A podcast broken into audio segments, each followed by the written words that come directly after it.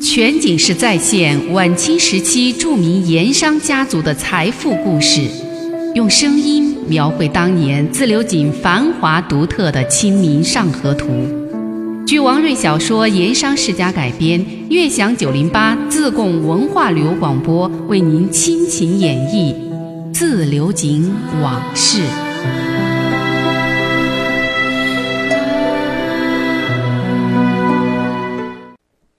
话说灯杆坝元宵灯会打架的时候，有一个人物谁也没注意到。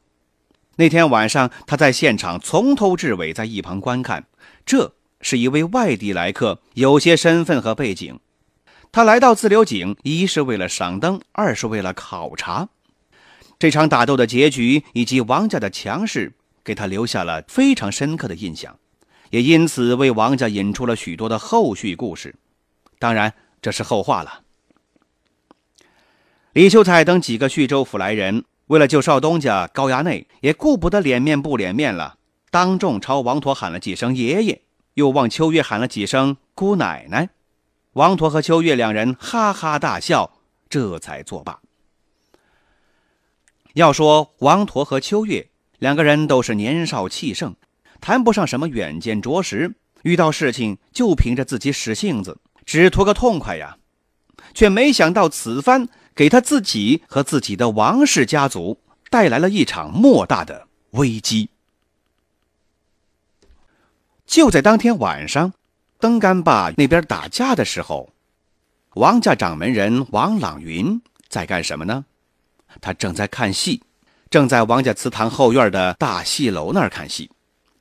一块看戏的还有一众内眷跟好几位客人。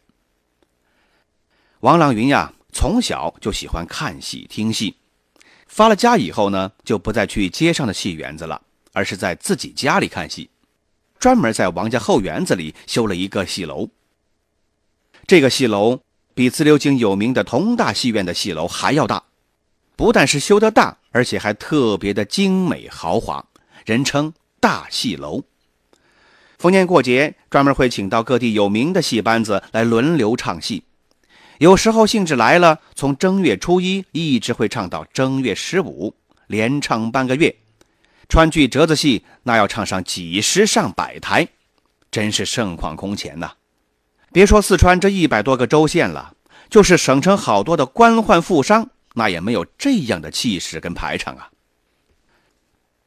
王家看戏还有很多的讲究，在主人客人面前都摆放着清一色的楠木小茶几。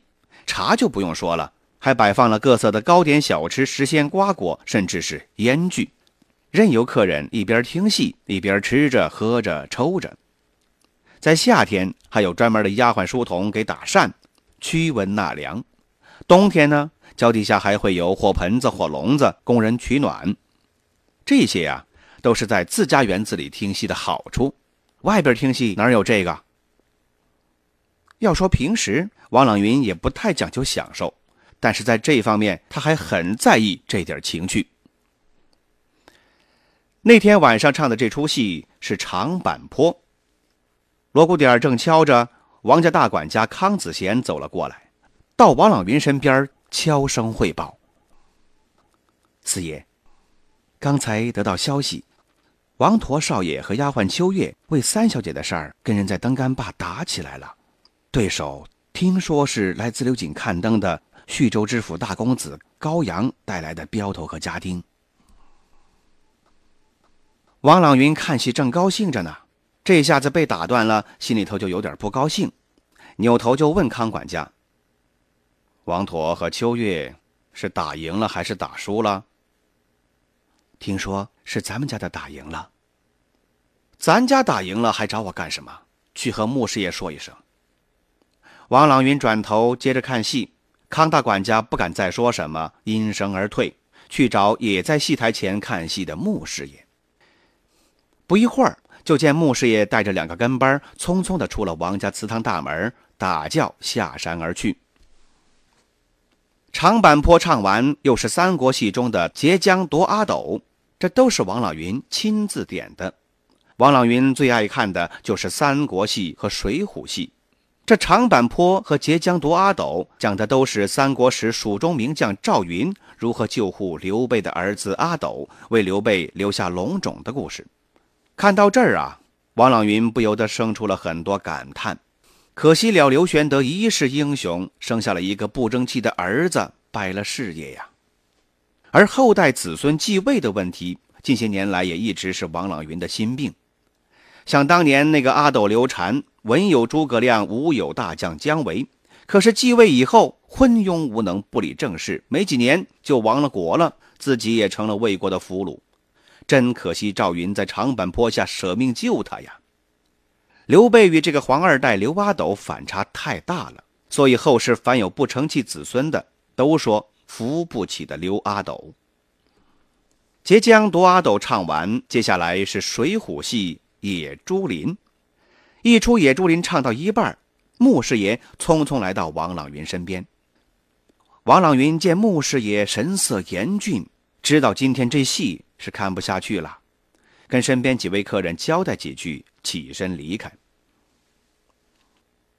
王朗云当年四十来岁，身材高大，天庭饱满，国字脸，长浓眉，两眼有神，鼻梁又直又长。嘴唇之下有那么一点稀疏，但是略加了修饰的胡须，言谈举止中自有一股威严，给人感觉是不怒自威。按现在话讲，有一股王霸之气。如果要仔细观瞧，王朗云在长相上还有一个奇特的地方，那就是后脑勺到脖颈之间微微的有那么一股隆起的东西，从上到下贯穿一体。民间有传说了，这就是反骨。就像《三国演义》中的蜀中大将魏延说：“他是天生反骨，其心必不正。”王朗云生有反骨的说法，在当时盐商中很有些传说。所以呀，后来他打水利官司反官运出事儿，人家都说就因为他生有反骨。那王朗云脑袋后面是不是真的有反骨呢？我也不知道，没亲眼见过，而且也确实无从考证。